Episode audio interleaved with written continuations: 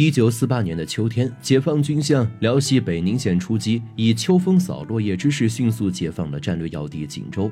接着，深陷重围的长春国民党守军也随着起义被迫投降。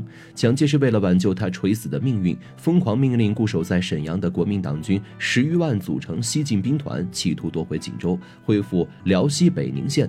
为了掩护我军主力向辽河平原开进，全部消灭东北国民党军队，解放军一个纵队奉命在黑山。与敌人展开了一场艰苦激烈的阻击战。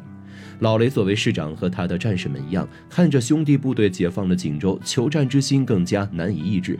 他刚想向上级指挥所提出自己的出击计划，就接到了转移命令。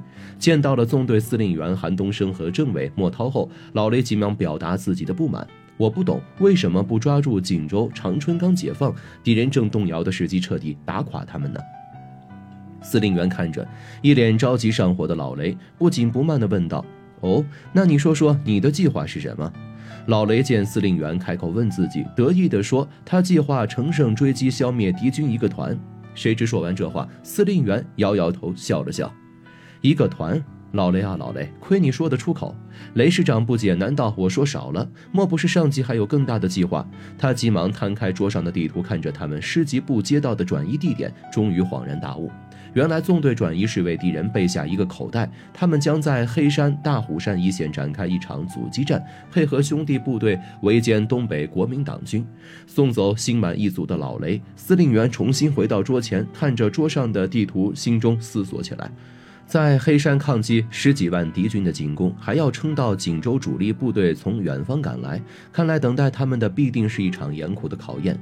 一旁的莫政委似乎看穿了司令员的愁绪，开口提醒道：“司令，你可不要忘了一件事儿，假如部队司令有任何思想负担，可都是要毫无保留的告诉我们这些政治委员的。”司令员听着莫涛的玩笑话，心里负担不觉少了几分，朝他故作严肃地说：“让两个人一起沉重，企图分担，这可是你的辩证法。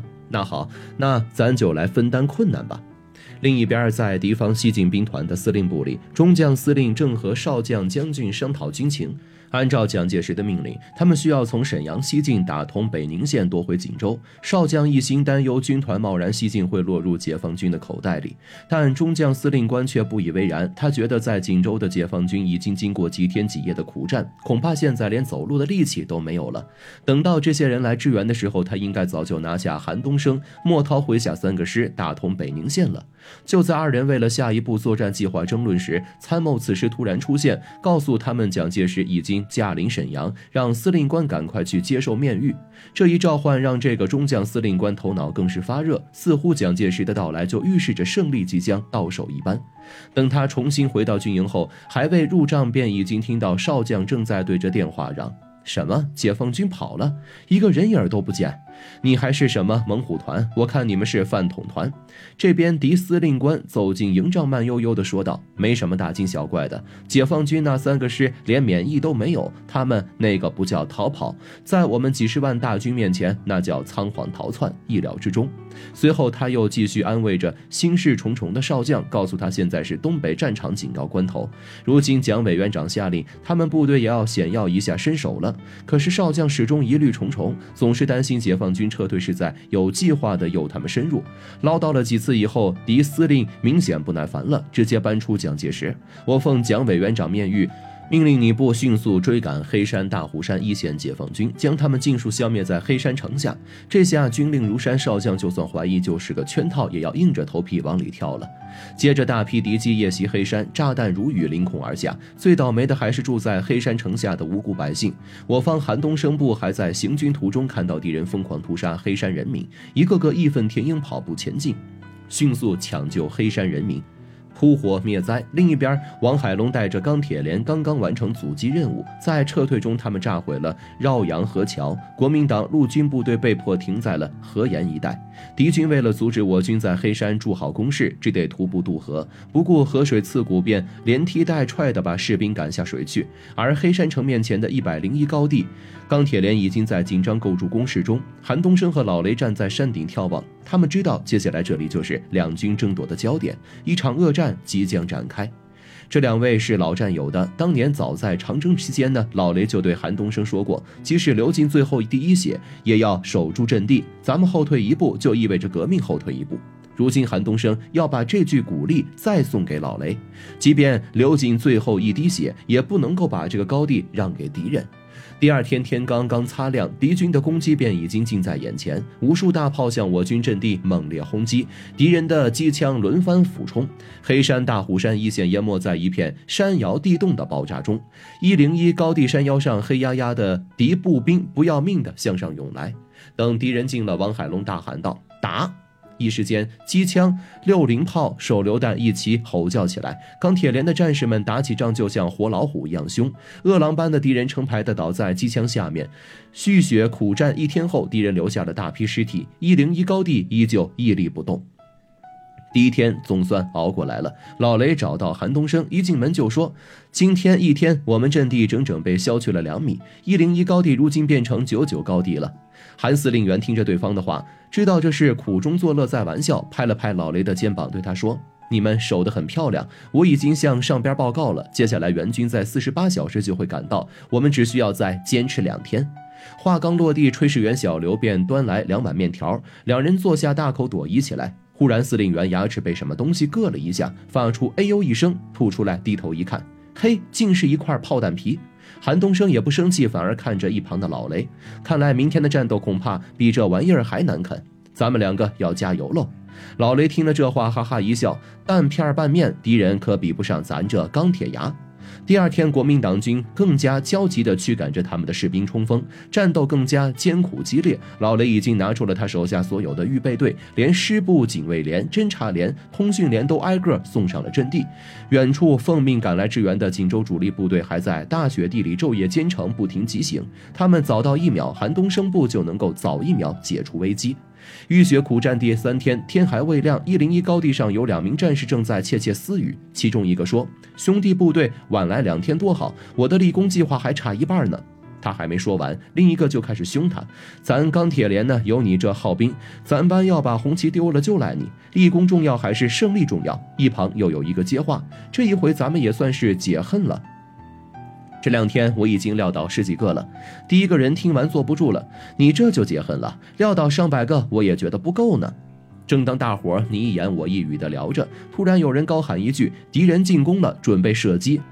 刚才还休息的战士们马上一跃而起，纷纷进入阵地，枪栓拉开，手榴弹准备好，只等上级口令。可是能够看清敌军身影的时候，所有人心里不由得骂了起来。走在国民党士兵前边的，竟然是好几百的老乡。他们在前边走，国民党军在后边端着刺刀。这些流氓、土匪，我呸！老雷气得脸色通红，对手下的战士们喊：“大家听着，我们的子弹不许伤害到一个老百姓，带上刺刀、手榴弹，把敌人给我拼下去！”一呼百应，战士们有的拿刀，有的拿兵工铲、手榴弹，他们眼神坚毅，纷纷冲下高地，准备和卑鄙的敌军决一死战。因为对方拿捏着无辜百姓的性命，他们以人民作盾，群众为强。最终，钢铁五连的战士们和几百老乡都壮烈牺牲在阵地上。敌人用卑鄙的手段占领了一零一高地，随后他们又疯狂向大虎山进攻。韩东升知道前线危急，此时老雷中弹，生死未卜。可他们必须把一零一高地夺回来。在战役关键时刻，韩东升准备亲自上阵组织反击。他带着参谋警卫员，冒着敌人的炮火，来到了九十五高地。一零一高地仍在敌人手中。这时，昏迷中的老雷慢慢苏醒过来，得知韩司令员上了九五高地，亲自带队反击，气的直骂身边的小将们：“你们不知道那是火线吗？赶紧把我扶起来！”说罢，他自己也撑起身体，站起来，气儿都没喘匀，都奔着九五高地去了。等到了九五高地后，老雷差点晕过去。韩东升被炮弹炸伤，陷入昏迷。他赶紧吩咐战士把司令抬下去，自己抄起一挺重机枪，跳进了工事，对准一零一高地敌人的火力点，就开始狠狠地射击起来。正在他打得专注起劲儿的时候，一只手落到了老雷的肩膀上，扭头一看，原来是莫政委。他对着老雷的耳朵大声说。我给你送来两个连的生力军，你好好打。听完这话，雷师长眼睛立刻亮起来。有了兵，就不怕拿不下这些卑鄙的国民党军了。有了新军注入，敌人后路已断，只能够拼死守在一零一高地上。而就在此时，司令员也苏醒过来，第一时间就拿望远镜观察战况，随后告诉身边的人，把纵队所有炮兵预备队拿来，集中火力向一零一高地轰二十分钟。有了炮兵掩护，战士们开始向一零一高地冲击。此时，莫政委抽调来的两个连也分出小队，从侧面向山头冲击。我方战士终于冲上山头，和敌人展开了近身肉搏战。当敌军不停地向后方寻求增援的时候，另一边我方锦州主力部队也如期而至。敌军终于意识到他们大势已去，开始疯狂且狼狈地向山下逃窜。纵队战士们终于和主力部队胜利会师，一零一高地上红旗招展，黑山阻击战顺利结束，败局已定。敌司令官意识到自己已是瓮中之鳖，气得一边跺脚一边吼道。可恶，我们又被装入解放军的口袋里了。旁边的少将看着敌司令声嘶力竭，也不言语，只是颓丧地倒在沙发上，等待解放军到来。在积雪的公路上，太阳已经高高升起，人民解放军的队伍正在浩浩荡荡地从胜利向胜利进军，如同我们国家的解放之路，虽然坎坷，但阳光一直与我们同在。